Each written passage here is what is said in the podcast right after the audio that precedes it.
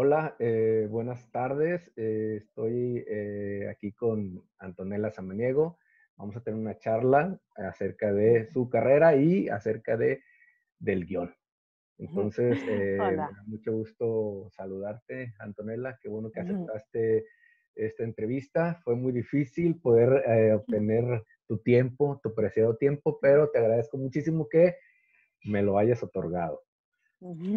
No, pues a ti te agradezco mucho este, la invitación. Para mí es este, un honor y pues muchas gracias. Bueno, pues antes que nada quería, quisiera presentar un poco a Antonella. Antonella es una guionista, es eh, una escritora, es este, script doctor, es directora, en alguna ocasión fue directora, este, ha ganado muchos premios importantes, ¿no? Como el de Landeta. Ajá, Mati de Landeta. Landeta, eh, pues el, el de em, este, el de Carolina, ¿no? Este sí, bueno, sí, Fundación Carolina. Fundación Carolina. Ayúdame, porque la verdad, este, para... yo dije, como ya la conozco, todo me va a salir, pero como que me pongo nervioso, me pongo nervioso. Entonces, ayúdame, por favor. ¿Qué más? este, ¿Tienes una peli por ahí? Este, sí, este, la de Villa Itinerario de una Pasión que habla sobre las mujeres de Pancho Villa, ahí fue guionista. Y sí, también obtuve la beca de jóvenes creadores del FONCA. Así es. Y el año pasado el estímulo a creadores del IMCINE. Ese se me estaba pasando. pues eh, formas parte del Garfio, pues, este, que es una, asociación eh, de guionistas, y eh, en alguna ocasión fuiste presidenta de esa asociación. Sí, Sí, sí, sí, este, en el 2018 fui este, presidenta y digo, ahorita estoy, actualmente pues sigo siendo asociada y parte del consejo directivo, pero pues ahí seguimos trabajando en el Garfio. Claro. Bueno, pues este, ¿me podrías eh, platicar un poquito cómo fue tu formación de guion? ¿Cómo, en dónde estudiaste? Eh, cómo, ¿Cómo llegaste al guion? Pues bueno, este, yo escribo desde antes de saber escribir. Digo, suena muy absurdo, pero suena muy absurdo, pero pues digo, contaba yo historias con dibujitos, ¿no? Entonces, no sabía yo escribir y ahí inventaba globos de diálogo, pero pues por lo menos había ahí una, una estructura, ¿no? En mis, en mis dibujos, ¿no? Entonces, digo, siempre he estado escribiendo pero me empiezo a interesar en el cine este, y en la adolescencia, entonces este, estudié en el curso de guion del Centro de Capacitación Cinematográfica, el CCC, entonces donde ahí me especialicé prácticamente, ¿no? Y canalicé, digamos, todo, todo mi trabajo de escritura para el guion. O sea, sí he escrito cuentos y todo, pero sí quisiera como que retomar nuevamente esa vena literaria, pero ahorita sí, este, el guion es muy absorbente y, este, digo, es algo que, me gusta mucho y, y, digo, se ha portado muy bien el guionismo conmigo. Claro. Y a ver, eh, eh ¿cuál ¿cuál es la diferencia entre, entre el guion y la literatura? A ver, así de rápido, ya sabemos que es el, lenguaje, ¿no? Pero digamos, así como, como tú definirías la diferencia entre la literatura y el guion, porque todos casi, bueno, me imagino que la mayoría de la gente que, que se dedica al guion, pues tuvo que haber empezado primero por la literatura, ¿no? Porque el, el guion es un lenguaje completamente distinto al que aprendemos de niños, ¿no? Como a contar historias escritas, ¿no? Exactamente, lo que pasa es que en el, en el guion, lo que, la belleza que nosotros tenemos que construir o la metáfora que nosotros tenemos que hacer es visual. ¿No? En la literatura tenemos, o sea, la belleza de la palabra, podemos interiorizar en cuestiones más abstractas de los, de los personajes, en sus pensamientos, en sus sentimientos, y en el cine todo es este como que más externo en el aspecto de, de que es lo que vemos en ese instante. Entonces, todo lo que es la profundidad del, del, personaje o los sentimientos tenemos que demostrarlos de una manera visual para que el espectador le quede claro, ¿no? Porque pues, el guionista no va a estar ahí a un lado del espectador diciéndole, este, él es divorciado, eso este, es, es, muy tímido, ¿no? No, si lo vamos a ver, este, que es, si el personaje es tímido, tenemos que verlo, ¿no? Entonces, digamos que esa es como que la principal diferencia, ¿no? Nosotros hacemos metáforas visuales como guionistas. Ok, ok. Y este, y bueno, y hablando de esas metáforas visuales, ya este, entendiendo que te metes en el rollo de, del guion, y este, eh, ¿de dónde vienen las ideas? ¿De dónde nacen las ideas? Bueno, es que las ideas pueden venir de cualquier lugar, ¿no? Y como dicen, ideas buenas hay en todos lados. Todo el mundo tiene buenas ideas. La cosa es cómo esa idea la puedas convertir en una historia efectiva. Así es. Todo mundo tiene ideas. Exactamente, todo mundo, y, la mayoría son buenas, ¿no? Pero esa es la cosa. Para que esa idea trascienda, la tienes que convertir en una historia dramática si es para este, para cine, ¿no? O sea, porque digo ahorita también, para la literatura, pues también se necesita cierta estructura y todo, ¿no? Pero ahorita que nos enfocamos en el cine, pues sí, ¿no? O sea, tienes que tener eh, eh, convertir a esos personajes, eh, darles vida, este, estructura, o sea, este, todo, ¿no? Pero cualquier idea, o sea, simplemente vas en el metro y al observar a la gente te pueden venir un millón de ideas, ¿no? Claro. Y este, y tú, tú cuáles son tus, tus herramientas que tienes para, para eh, eh, hacer una idea, para, para sacar un, un, cuento, una historia? Ah, alguna estructura que tengas eh, que generalmente, porque ya sabemos que a veces te piden que, que, hagas el guion, a veces tú de algo que leíste pues te nace un. ¿Cuál es eh, como el, la herramienta más efectiva que tú tienes para, para escribir un, guion o, una idea o, partir de, algo? Pues es que como que hay tres aspectos, ¿no? Yo siento que puedes escribir de lo que eres, de lo que no eres y de lo que los demás son.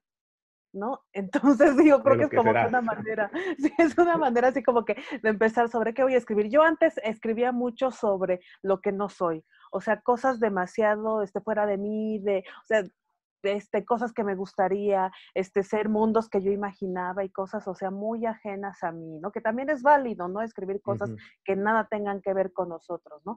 Ahorita con la edad, con los años, estoy ya escribiendo mucho de, lo que soy, ¿no? Entonces, cosas, vivencias o, este, o sentimientos que, este, que tengo, este, y que, ¿cómo se llama?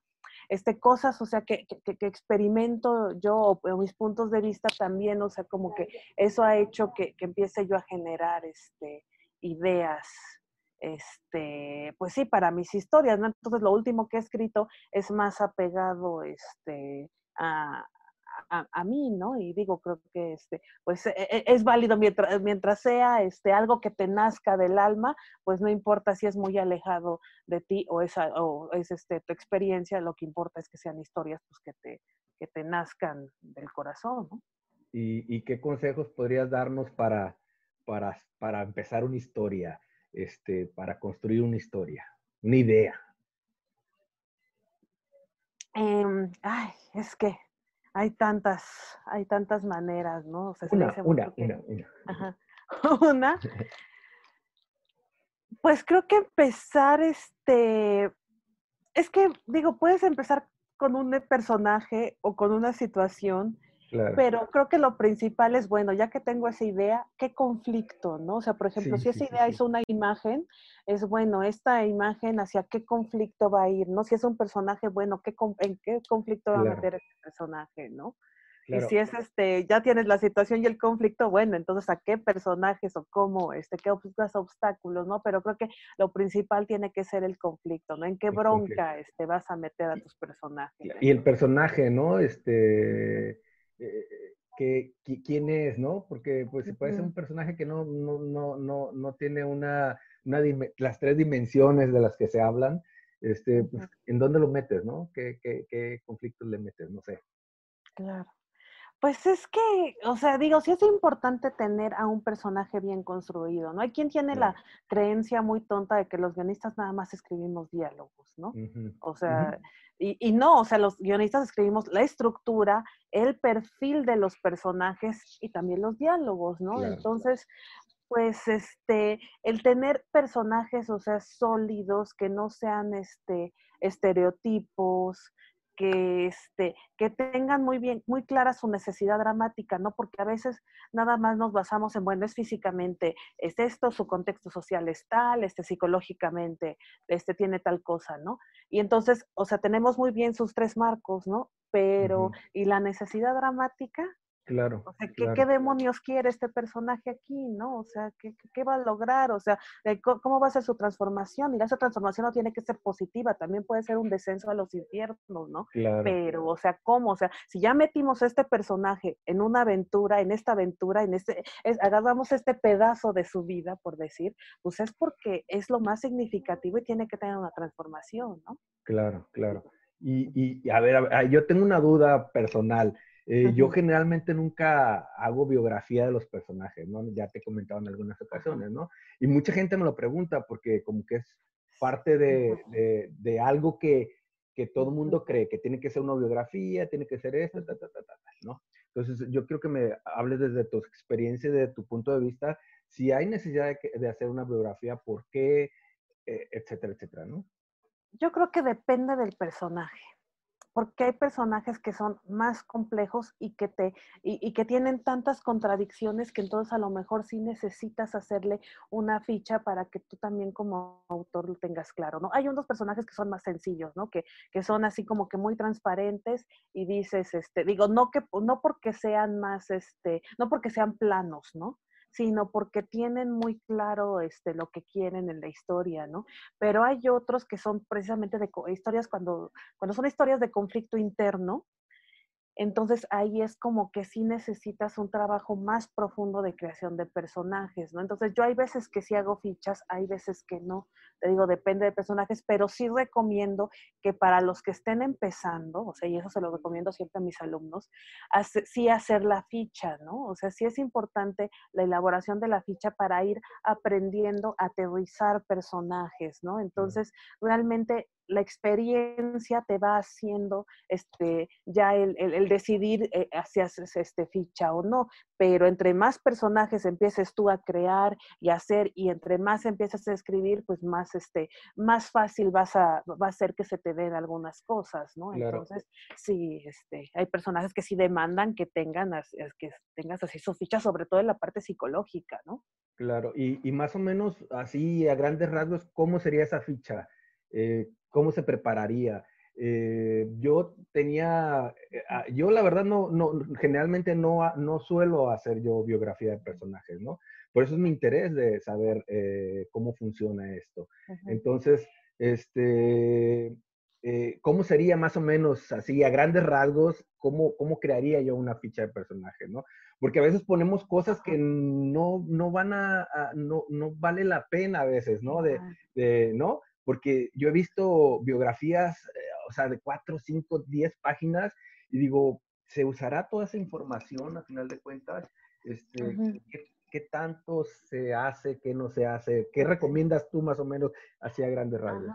Es que mira, hay que tener, hay que saber que si estamos escribiendo para cine es porque nuestros personajes van a ser interpretados por actores, ¿no? Y esos actores es gente real que existe y que va a estar a disposición del productor y del presupuesto.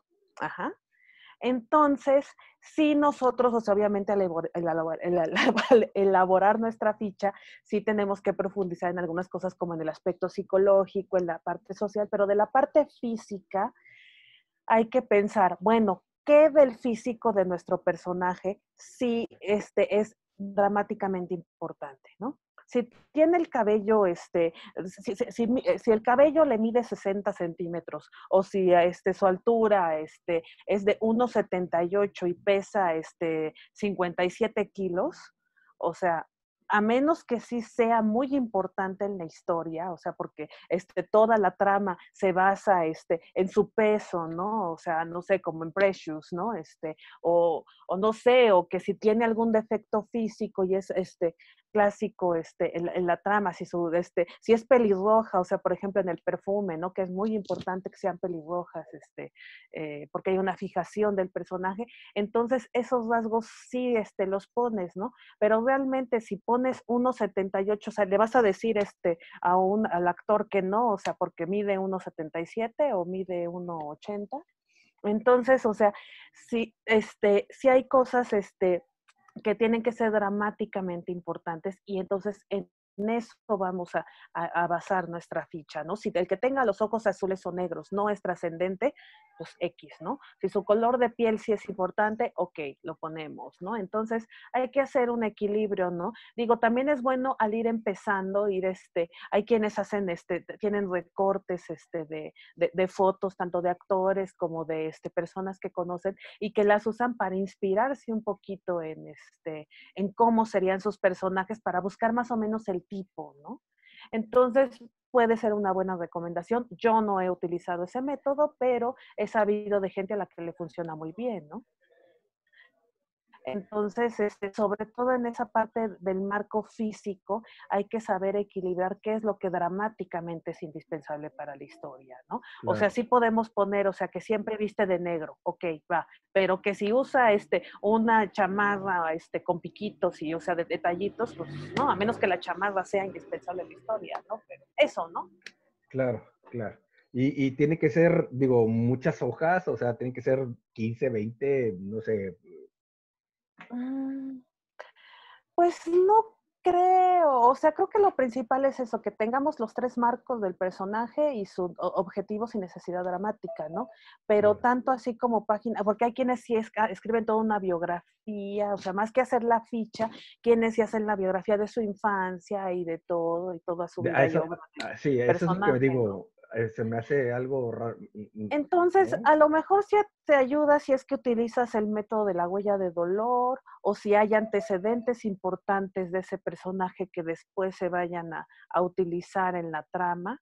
Entonces, pues sí, igual y si lo pones, pero pues yo así de escribir eh, biografías muy extensas, la verdad es que muy rara vez lo hago. ¿eh? O sea, digo, no sé, hay quienes dicen que no, hay quienes de plano sí no las hacen porque este, consideran que hay que ir descubriendo al personaje conforme escribes, pero yo creo que más bien eso da, lo da la experiencia, ¿no? Sí, yo, yo, yo soy más, yo doy más por ese lado y este, ahorita que hiciste la huella de dolor me acordé de la maestra Jimena y este, que nunca entendí muy bien lo de la huella de dolor, quisiera yo que luego me la expliques con más. ok. pero este, sí, eh, eh, bueno, ya terminas la idea, creas el personaje, este, eh, eh, inventas un, conflicto, tienes un personaje interesante, inventas un conflicto y este, después le buscas una motivación, ¿no? claro. Y este, ¿qué más? y una urgencia, ¿no? Y el final de la historia. ¿Siempre haces el final antes? Este, no, no es que uno este, haga el final antes, ¿no? Sino tener claro cómo va a terminar la historia. A lo mejor no tienes exactamente la imagen, ¿no? Pero sí, o sea, puedes decir, bueno, tal personaje este va a morir al final, ¿no? A lo mejor no sabes ni cómo demonios lo vas a matar, pero ya sabes que tiene que morir o ya sabes que sí se va a quedar con la, este, con, la persona con la que tiene su interés amoroso, ¿no? O ya sabes que no van a terminar juntos como pareja, ¿no? Entonces, o sea, no es que sepas exactamente, que tengas ya exactamente la escena, ¿no? pero sí que tengas claro cómo vas a terminar la historia para que entonces sepas hacia dónde dirigir a tus personajes y qué tipo de obstáculos les vas a poner para ir retrasando ese, ese gran momento del final, ¿no? Entonces, hay veces por eso es que muchos se, se atoran, ¿no? Que de repente están escribiendo y dicen, híjole, ¿y ahora para dónde, no? Pues es porque no planificaron un, este, o un final o hacia dónde iban a llevar a sus personajes. También por eso la trayectoria, el personaje va a ganar o va a perder, va a lograr su objetivo o no lo va a lograr. Claro, sí, e, eso me, me, recuerda mm, cuando yo empezaba a escribir que me iba directamente al guion literario, ¿no? Y, y estoy viendo que, que, eso que estás diciendo, ¿no? Que la planeación es muy importante, claro. ¿no? Y a veces la descubrimos, descubrimos eso muy tarde, ¿no? y tenemos que volver otra vez al inicio a planear todo, ¿no? Empezar desde, desde conocer la premisa, aunque, aunque no sea esa premisa la que va a quedar al final, sí empezar con una premisa, con saber cuál es el género, como tú dices ahorita, cuál va a ser el final, ¿no? Este, también es importante, ¿no? Cosas que eh, cuando yo empezaba, la verdad, me iba directo al guion eh, literario y este y pues después te tienes que regresar otra vez, ¿no? Entonces es, es, es, una, un, doble trabajo, ¿no? Hasta ahora ya cuando tienes un poquito de experiencia, ya dices, no, pues aunque sea dé más trabajo, e-, evitamos el doble trabajo, ¿no? Exactamente, ¿no? Y a la, larga es más fácil, ¿no? Si empiezas con un argumento o una escaleta antes de pasar el guion, porque ese es el problema del bloqueo, ¿no? De que voy a escribir mi guion y, o sea, abres tu Final Draft o tu Celtex y de repente, o sea, quieres empezar a escribir así de cero, pues nunca, o sea, la página blanco te va a estar ahí mirando y este, y, y sí, y la presión y nunca va a salir nada, ¿no? Sin embargo, o sea, si hacemos, este, a mí lo que me sirve mucho es hacer primero un trabajo, este, mental de una construcción así muy breve e ir vaciando. Eso, las cosas que se me van ocurriendo las voy vaciando en papel, en papel, en papel. Y ya que tengo un borrador ahí con 20 mil garabatos hechos, este, a veces sin ni pies ni cabeza, que solo yo le entiendo, entonces ya empiezo a, armar este, la historia, ¿no? Con todas esas pequeñas ideas que fueron surgiendo. Y, y, a, eso, a, a eso voy el otro día estábamos platicando sobre eso, ¿no? Primero empezamos con, con la sinopsis, bueno, la idea, la sinopsis, eh, digamos, argumento, escaleta y al final el, el guion literario, ¿no? Y que yo te decía, bueno, la, la escaleta va antes del, del, guion literario, ¿no? Yo siempre tenía esa, esa creencia. Pero la vez que platicamos tú y yo, pues sí, puede ir en cualquier proceso, ¿no? Este, igual, todo ese proceso que estoy diciendo no, no siempre es, es, el que, el que ha seguido, ¿no? Es depende a veces del proyecto, ¿no? Pero se me hizo interesante eso, saber que la escaleta puede estar en cualquier eh, parte de, de, ese proceso que ya tenemos, ¿no? Exactamente. Y es que ahorita dijiste algo bien importante, ¿no? O sea, para empezar, cada escritor tiene su propio método y además cada historia te demanda un proceso. Así como lo mismo que decía del personaje, que cada personaje te pide si eh, vale la pena construir biografía o no, también cada historia, ¿no? Entonces, o sea, la escaleta yo la he utilizado en diferentes etapas del proceso creativo porque también hay historias que demandan este más o no, o sea, este, hace poco estaba yo haciendo apenas un argumento y de repente me atoré en este en tercer acto y entonces hice una escaleta, ¿no? Y apenas era ese, eh, un argumento de una idea que apenas estaba dándole forma, pero es que si no hacía yo la escaleta, o sea, no hubiera podido este lograr nada, ¿no? Ahorita también estoy trabajando este, en un guion, este, en la reescritura ya de un guion y ya van varias, este, bueno, el que me apoyó, este, el IMCINE, y, o sea, ya van varias escaletas de reescritura que he tenido que hacer, ¿no? Porque así lo demanda la historia, ¿no? Entonces, sí, o sea, y, pero, lo más común es, este, como tú dices, ¿no? Que del argumento a veces uno haga escaleta antes de ir, este, a guion, ¿no? Sí, porque yo, yo tenía bien eh, clavado en la cabeza que este, después del el argumento lo trasladamos a la, a la escaleta para este, ponerlo por escenas ya, ¿me entiendes? Así yo veía todo el asunto, ¿no? Pero sí creo que, que, que, que la escaleta puede entrar en cualquier proceso, en cualquier eh, parte del proceso para la escritura de un guion, ¿no? Y ahora que lo veo, digo, sí, puedo empezar antes, puedo empezar después, porque por ejemplo, uno de mis cortos que escribí, que te he comentado, el de nueve meses, eh, fue, lo bajé directamente de la escaleta Y, y, y, después, de la escaleta, después de la bajada que hice de escaleta, hice un pequeño argumento, ¿no? Y siempre era eh, al revés. Primero hacía el argumento y después lo escaleteaba, ¿no? Entonces ahí dije, oye, pues sí, sí tiene como que lógica el asunto, ¿no? Y aparte, pues es como tú dices, ¿cómo te, ¿Cómo te sientes tú a la hora de trabajar y con qué, qué es lo que te resulta mejor, ¿no? Más, más, más fácil para ti, ¿no? Porque el proceso, como dices, es diferente para cada uno. Bueno, regresándome un poquito, ¿qué es la sinopsis? La sinopsis. Yo este, es que depende atrás, así de y, todo es de rápido, Anto, ¿no crees? sí. Mira, el storyline. Nada más déjame ir, ir a, la premisa que siempre tenemos esa bronca con la premisa. Mira, mejor te respondo primero lo de la sinopsis porque la premisa sí me voy a tardar. Ok, ok. Pero bueno, la sinopsis, lo que es la de seis líneas o el storyline, yo lo resumo en de qué se, de qué se trata la historia. Claro. ¿no? Y la sinopsis larga, yo la resumo en qué sucede en la historia. Ok. Y el argumento en cómo suceden las cosas en la historia. Ok. Sí. Así de simple. ¿Querías respuestas sencillas? Ahí están. Porque la premisa sí me voy a extender más. A ver. hay un gran error, una este, creencia que de hecho hasta la tienen muchos escritores profesionales, de confundir la premisa con un logline, ¿no? ¿Por qué? Porque a veces muchos, este, algunos este, pseudocríticos este, de cine a veces utilizan el tema de que no, es que la premisa de tal película es de que este, un muchacho solitario que se enamora de, de, tal, ¿no? Y hacen una sinopsis, ¿no? No, la premisa es una, este, una proposición, ¿no? Y, como tal, entonces es una especie de tesis o hipótesis universal que tú quieres demostrar en la historia, ¿no? O sea, este, ¿qué, qué, es lo que tú quieres contar? ¿no? Eso es como que lo principal, ¿no? Entonces, sobre eso, e, este, tú ya tienes que construir, o sea, es esta frase que es la premisa, ¿no? O sea, por ejemplo, la premisa de Titanic, ¿no? El amor es, este, e, es más fuerte que la muerte, que es la misma premisa de Romeo y Julieta.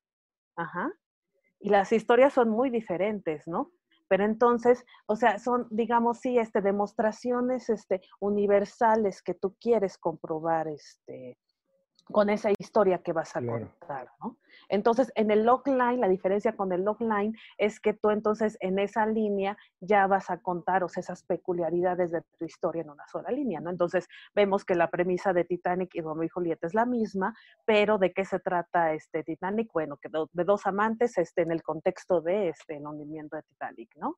Y Romeo y Julieta, bueno, dos, este, este, este, una pareja que se ama a pesar de que sus familias son enemigas, ¿no? Y historias este, completamente diferentes. Claro, hay puntos en común, ¿no? Digo, digamos, aquí en Titanic son las clases sociales, ¿no? Lo que hace que este, no sean, este, sean enemigos, pues. Este. Claro. Pero digamos, ¿qué es eso, no? O sea, recordar que la premisa es una este, hipótesis o algo que tú quieres comprobar este, con tu historia y de lo que quieres tú este, contar, hablar, ¿no? Sí, a veces cuesta llegar a esa frase, ¿no? Pero este, mientras tú tengas claro, aunque sea en un choro, qué es lo que quieres contar, poco a poco vas a ir puliendo esa premisa hasta lograr esa gran frase. Claro, que, sería como el amor mata, este, y cosas así, ¿no? Mira, lo que pasa es que tengo entendido que en inglés premisa es, o sea, o lo tienen como la premisa como, como el, la sinopsis, pero pues eso no, mm. no, no, este, no, no es en México lo mismo, ¿no? Claro, no, no, no. Este, Lajos Egris, eh, él dice lo mismo eso, ¿no? Que la premisa es algo universal, ¿no? Y pues ese es el ah, problema, el problema de la gente también a veces que piensan en universal, ¿no? De decir, quiero hablar sobre el amor, quiero hablar sobre... Ese es el tema. No, es el tema, obviamente, que es parte de la premisa. Sí, pero justamente a Lajos es a quien le, debo yo el haber entendido lo de la premisa, porque yo cuando recién de este estudiante, o sea, yo decía, sí, la premisa, pero yo no entendía qué demonios, ¿no? Hasta que lo leí fue de, ah, iluminación, ¿no? Pero, entonces sí, por favor, si tienen dudas con, las, eh, con la premisa, léanlo, por favor. Sí, claro. Y este, bueno, entonces la premisa, bueno, la sinopsis ya dijimos que es este, la, el, el cómo, ¿cómo? el el, el, de que este, el, de qué se va a tratar, ¿no? O sea, el qué, la premisa. es en tres líneas de qué se va a tratar la historia. No, no, no, la premisa es, es, este, ¿qué quieres, este, e, e, es, bueno, la premisa es este, ¿qué quieres contar, no? O sea, claro. el logline es qué vas a contar. Ajá, la sinopsis, el storyline o sinopsis es de, este, de qué se va a tratar. Y la sinopsis larga es qué sucede. Ok. Argumento es cómo sucede. Cómo sucede. Pero ya el argumento, vuelvo, es, es ya el, casi, casi, casi la, el guion literario. Exactamente, por eso. Así. antes yo no lo entendía así. Yo antes creía que el argumento era un cuento, ¿sabes? No. O sea, era la, la historia en un cuento, tal cual. ¿No? Nada más que era en, presente, digamos, ¿no? Sí. Pero ahora, eh, con el tiempo me di cuenta que no, o sea, es contar ya la historia, o sea, ya contada, nada más que. Sí, la parte visual. o sea, ya visualizar, por eso es importante el cómo, la pregunta de cómo. ¿No? Porque ya, es como, ¿no? De que, ok, ya, ya me dijiste que, este, que Juan es este desempleado y, tímido, ¿no? O sea, en, una sinopsis, ¿no? Ahora, a ver, demuéstrame cómo está desempleado, demuéstrame cómo es tímido. Ah, pues para eso es el argumento, ¿no? En el argumento me vas a mostrar exactamente la timidez en una escena de este personaje, ¿no? Que eso tiene mucho que ver con el lenguaje literario al de cine, ¿no? En, el lenguaje, literario decimos, Juan es un pobre diablo. ¿Sí? Entonces tenemos que convertir ese pobre diablo en acciones y en acciones. ¿Sí? Entonces, ese es, un poco el, lenguaje, ¿no? El, convertir lo literario en acciones que se puedan ver. ¿No? Entonces, oh, pues mira, cuánto he aprendido en estos momentos. y este, bueno, entonces, ¿cómo, cómo, cómo definirías tú la escaleta? Bueno, ya el argumento ya lo dijimos, es como, como un cuento, bueno, no es un cuento, porque si sigo con del cuento, vamos a, van a caer como yo, ¿no? Que creímos que era un cuento, no, pues es, ¿cómo definiríamos el, el argumento? ¿Es la historia de la película en presente? Eh, pues es que yo la defino en, este, en cómo suceden las cosas en la historia, precisamente. O sea, eso, ¿cómo me vas a demostrar todo lo que ya me dijiste que de lo que se trata tu historia? O sea, creo que la clave es el cómo. Claro, claro. Y entonces, en la escaleta. La escaleta entonces ya es un mapa un mapa o una guía de, los pasos que vas a seguir, ¿no? Porque hay quienes, por ejemplo, que tienen historias entrelazadas o que tienen cambios de tiempo en sus historias, entonces, bueno, pueden hacer una escaleta cronológica y luego descomponerla. O sea, hay diferentes este, tipos de escaleta, diferente, como ya dijimos, ¿no? En diferentes etapas. Entonces, un mapa y una guía que tú como escritor es una herramienta que, este, tuya, ¿no? O sea, tuya como escritor que no se la vas a estar, este, no, no, es un formato oficial, ¿no? Como el argumento o la sinopsis o la storyline. O sea, es, es, este, una herramienta de trabajo, ¿no? Muy personal y cada quien hay veces que se entiende con su propia escaleta, ¿no? Hay quienes nada más ponen los pulsos, ¿no? Este, dramáticos, hay quienes sí se extienden en una escaleta poniendo, este, detalles, este, muy extensos, ¿no? O sea, casi de guion, pero sin diálogo, ¿no? Y se vale se vale, ¿no? Hay quienes ponen la escaleta por encabezados, ¿no? Ya en esta visualización de las escenas, entonces ya pueden encabezados y de qué se trata la escena, ¿no? Entonces, no hay un formato oficial para escaleta, entonces pues cada quien puede, este, pero es eso, ¿no? Un, mapa. Sí, yo, yo lo que hago es eh, trasladar ya el argumento que te digo, ya está como un paso a hacer el guion literario, eh, trasladarlo y, y, y, y, este, ponerle los encabezados, ¿no? A cada escena, ya, decir, interior, casa, tal. E, empezar a desglosar el argumento por encabezados, ¿no? Y si se me ocurre algún diálogo o algo interesante que yo creo que, que, que, pueda venir ahí, ahí lo, lo escribo, ¿no? Y ya después me paso al, al guion literario donde ya empiezo como a, a darle más forma, a, a, darle la atmósfera, este, y los diálogos, trabajar más en los diálogos, etcétera, etcétera. Claro. ¿No? Bueno, y entonces ya nos vamos al guion literario, que es este, pues el guion literario. Exactamente, y no porque se llame literario, tienes que, hay que meter este, metáforas literarias, o sea, no, se le llama literario porque es la historia tal cual, sin emplazamientos de cámara, sin movimientos, o sea, para que lo pueda leer cualquiera, para que este, sí, para que el, este, el, inversionista pueda enterarse de qué se trata tu historia y, no diga, ¿qué? ¿Qué es un million shot?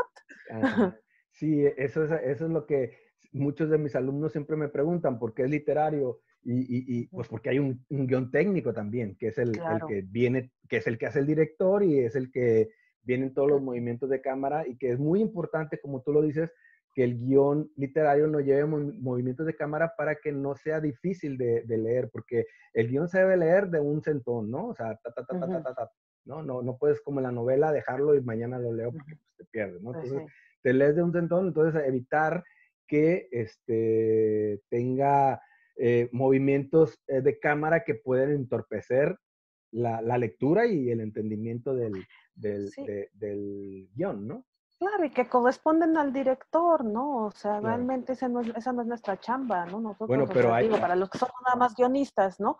Igual digo, los que son guionistas directores, pues ya tendrán su oportunidad para hacer su guion técnico, pero pues ahorita es la pura historia, ¿no? Pero para los que son solamente guionistas, o sea, no hay nada que más le moleste a un director que un guionista dirigiendo en papel. O sea, hay maneras de sugerir las cosas, ¿no? pero hay no formas de sugerir las cosas, pero a final de cuentas tú te esmeras ahí en, en poner el ojo de Rocío, salía una lágrima y el director dice, ni más. Pone la cara completa y ni qué ojo ni qué nada, ¿no?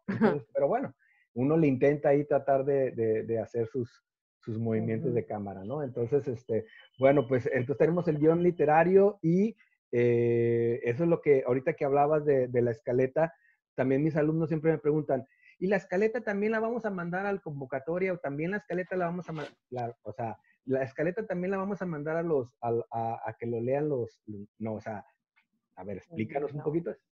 No, como ya les había dicho, la escaleta es una herramienta personal. Entonces, como no es un formato oficial, entonces pues cada quien la, este, la maneja este, como, como quiere, ¿no? Entonces sí, este, no conviene este, meter a concursos ni darle a productores escaletas porque ni siquiera es una historia completa, ni siquiera es, o sea, para eso está el argumento, ¿no? El argumento sí ya lo redactamos bonito, este, ya en forma y ya de manera entendible, pero este, escaletas, o sea, no, no, no, no, no. Bueno, y nos podrías platicar un poquito, pues, eh, qué es lo que más o menos en un concurso que de, estas, de estas eh, procesos que hemos hablado, ¿qué es lo que, te piden en un concurso generalmente? Pues, o sea, lo que siempre piden es este, el storyline, ¿no? Esta sinopsis corta de seis líneas, de cinco o seis líneas. ¿No? O sea, este, digo, para cortometrajes sí puede ser un poquito más, corta, pero nunca debe de pasar de seis líneas, ¿no? Entonces, eso es lo que todo mundo siempre va a pedir, ¿no? Entonces, en este storyline tiene que quedar claro, este, quién es el personaje, cuál es su conflicto y cómo, este, lo va a resolver, ¿no? O sea, si es para concursos, sí te piden un storyline con desenlace. Si es este, para, para, distribución y eso, pues obviamente tienes que dejar en suspenso, ¿no? Para que vean tu película, ¿no? Pero, este, eso es lo que... este, a veces hay ciertos pitching que sí te piden dejar un poquito en suspenso para que entonces los productores sí digan, ah, este, quiero este, leer tu guion y saber qué, qué, más pasa, ¿no? Pero para concursos casi siempre piden el storyline con desenlace, con resolución, pues. Claro, claro. Y hay algunos que te piden argumento o también le llaman tratamiento en el extranjero, ¿no? En casi, toda Latinoamérica y España le llaman tratamiento, ¿no? lo que es el argumento.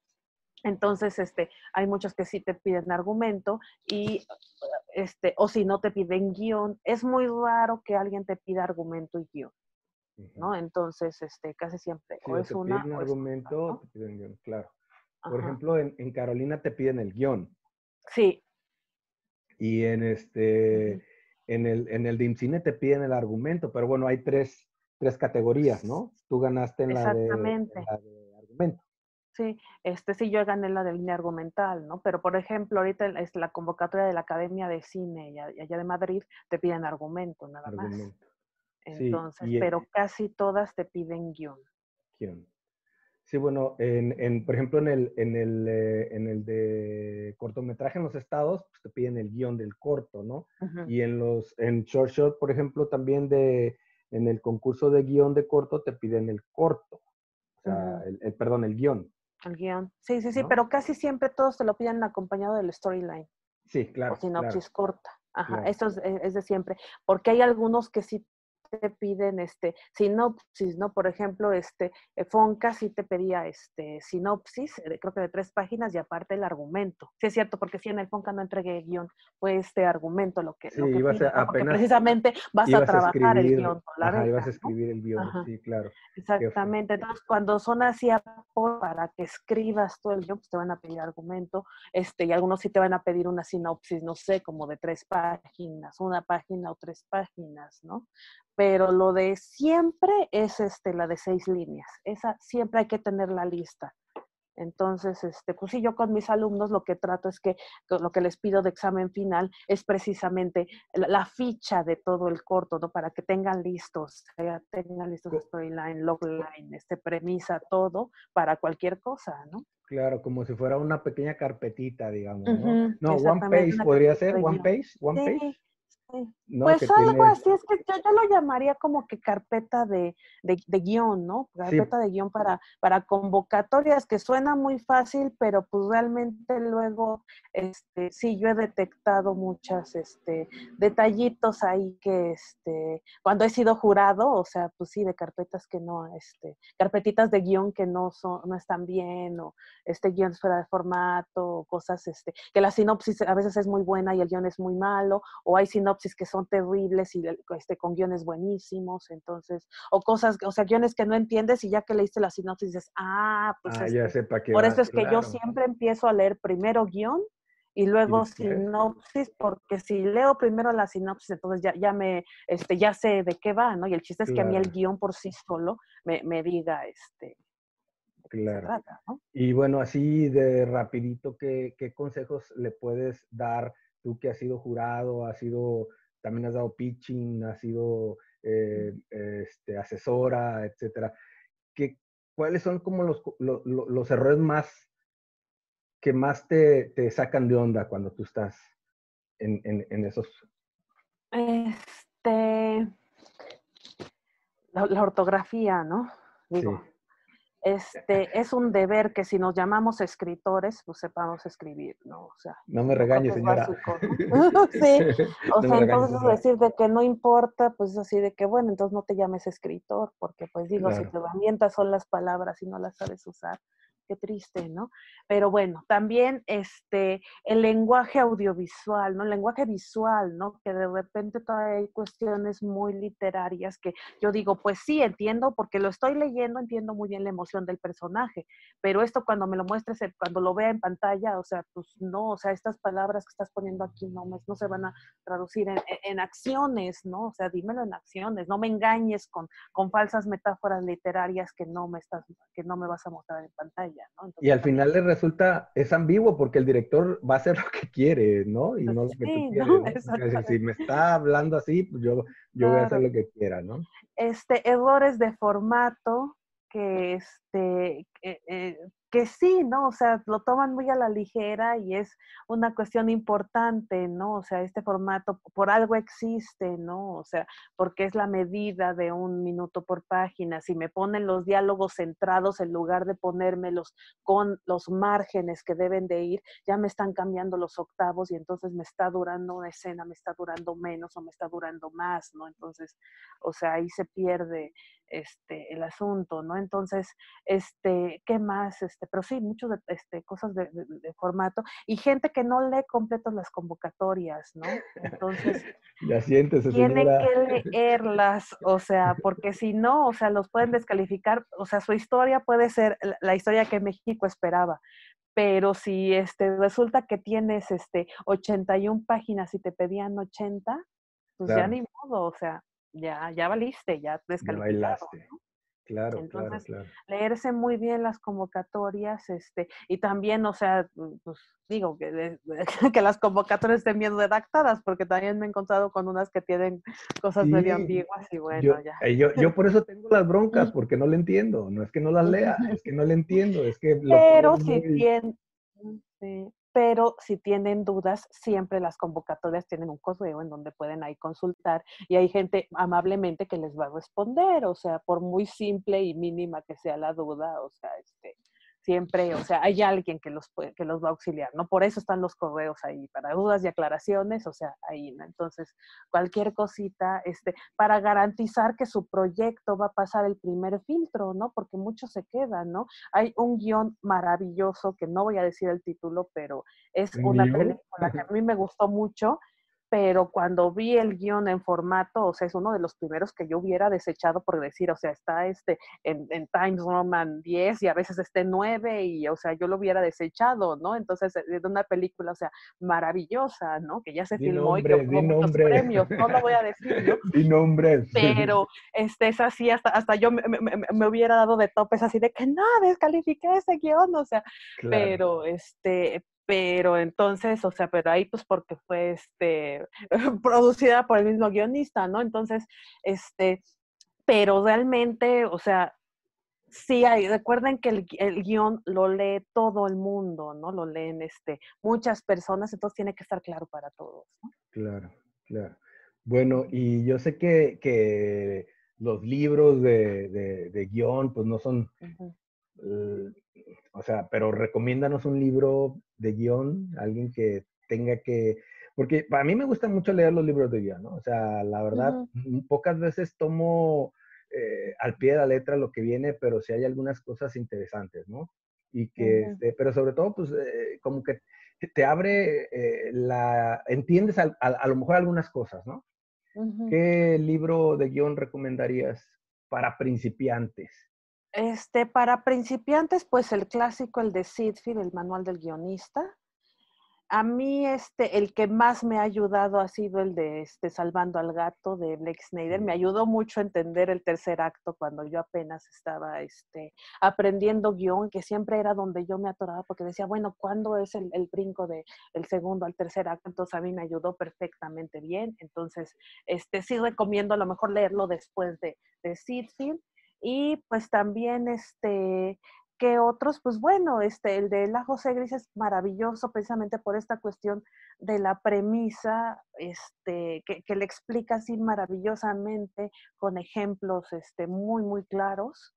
Entonces, este, pues serían los libros así que de primera, este, instancia. El de, el de Lejos Egris es este de teatro, pero funciona súper bien en, en, en, el drama, ¿no? En lo dramático. Sí, exactamente, ¿no? Entonces, este, este ayuda mucho, sí, porque finalmente recordemos que estamos escribiendo drama, ¿no? O sea, drama no es esta onda de, ¡ah!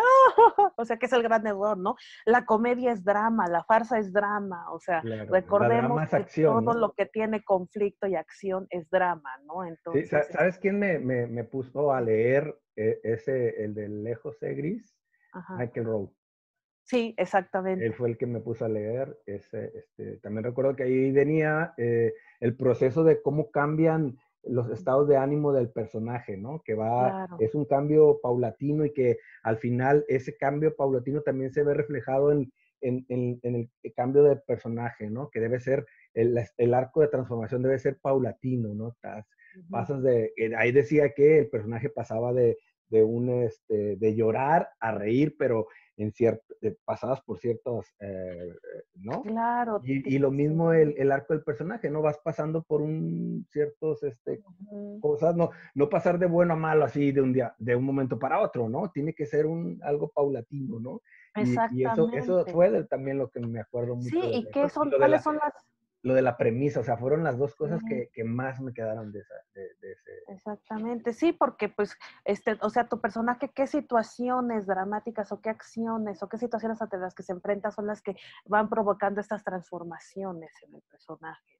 O sea, recordemos siempre acciones, ¿no? Hay que poner a nuestros personajes a, moverse, pero no la acción por la acción, sino acción dramática, acciones, que avancen la historia, que generen causa y efecto, que metan, que produzcan conflictos, que resuelvan conflictos. Claro, eh, como, como cuando lo que me pasó con cierta persona que me dijo que este, que sí, sí iba a haber acción en, el, en la escena, que iba a haber una señora pasando por atrás, otra iba a estar dando una taza de café a un señor, y, para él eso era acción, ¿no? Yo, no, no, no, la acción dramática es aquella que hace avanzar la historia, que tiene significado. Así es, pero bueno, yo, yo también fui silvestre, acuérdate. Pues sí, claro. Eh, todos en algún momento fuimos, este, eh, pero pues e, es parte del proceso, ¿no? O sea, vamos aprendiendo, vamos escribiendo, vamos equivocándonos, eso es lo principal, ¿no? Que no esperemos que nuestra primera historia, no esperemos que nuestra primera historia sea la maravillosa, no, o sea, hay que agradecer a todas esas historias que escribimos al principio porque nos ayudaron a ir adquiriendo experiencia y oficio, ¿no? A lo mejor no las alcanzamos a filmar y nunca las filmaremos, pero nos sirvieron para formarnos. Entonces hay que tenerles un cariño y agradecimiento especial a esas historias que dejamos en el cajón, porque eso nos ayuda a que grandes historias que ahora tenemos, pues ya puedan salir en la pantalla. ¿Cuál fue tu primera historia? Que todavía está en el cajón, me imagino, ¿no? mi primer guion o mi Ah, sí, pero ya, o sea, digamos, ya el que digas, eh, mm, lo, lo, terminé, pues, aunque no era con la este, técnica ni nada, pero digo, mi primer guion que terminé, ¿no? Pues es este uno que se, llama Copas de Leche, aparte el título me encanta, porque yo soy mala para los títulos y ese título fue perfecto, pero yo creo que va es infilmable, pero es una historia que a mí me gustó, me, me, gusta mucho, la escribí con mucho cariño, ¿eh? ¿Es fantasía o...? Es este un poco, es este una farsa ubicada en la Revolución Mexicana de un hombre que no ha superado su este el, destete, entonces tus temas favoritos. Entonces, bueno, es una historia completamente irreverente, pero gracias a, Copas de Leche porque fue una historia con la que yo experimenté, me equivoqué, este, aprendí y pues ahí está en el cajón. ¿Y, cuántas? que ¿Es un largometraje? Sí, Ok. No, pues, este, actualízalo. actualízalo. a, ver. No, pues sí. Pues, Anton, este, te agradezco muchísimo eh, que hayas eh, accedido a platicar, este, tener esta plática. Yo, me, yo creo que yo aprendí mucho otra vez de ti y este, pues te agradezco mucho. Me gustaría que nos dijeras más o menos eh, tus eh, redes sociales, este, en dónde te pueden encontrar, eh, por si necesitan asesoría, por si necesitan cualquier cosa, pues este, nos puedes pasar la red. De todas maneras, lo voy a poner, como va para YouTube, lo voy a poner en... sí, pues está este, mi página de Facebook, ahí me pueden contactar, que es Anto Samaniego guion, Samaniego con S, este, con el hashtag historias de encierro. Entonces ahí me pueden encontrar, pueden ver parte del trabajo que yo he hecho, de este, el Largo de Villa, los cortos que han estado ahí en algunos festivales y las cosas que este, estoy haciendo constantemente, ¿no? O sea, proyectos que están filmando o cosas este, en las que estoy, este, actividades, ¿no? En las que estoy haciendo relacionadas con el guion o con asesorías, ¿no? Entonces ahí me pueden contactar. Pues muchas gracias, Anton. Eh, espero que pronto nos volvamos a ver después de todo este rollo. Y este, pues, te agradezco mucho que hayas accedido a esta entrevista. No, pues yo te agradezco mucho por la invitación y gracias por haber pensado en mí. Gracias. Y bueno, te mando un abrazo y estamos en contacto. Sí, gracias. Bye bye.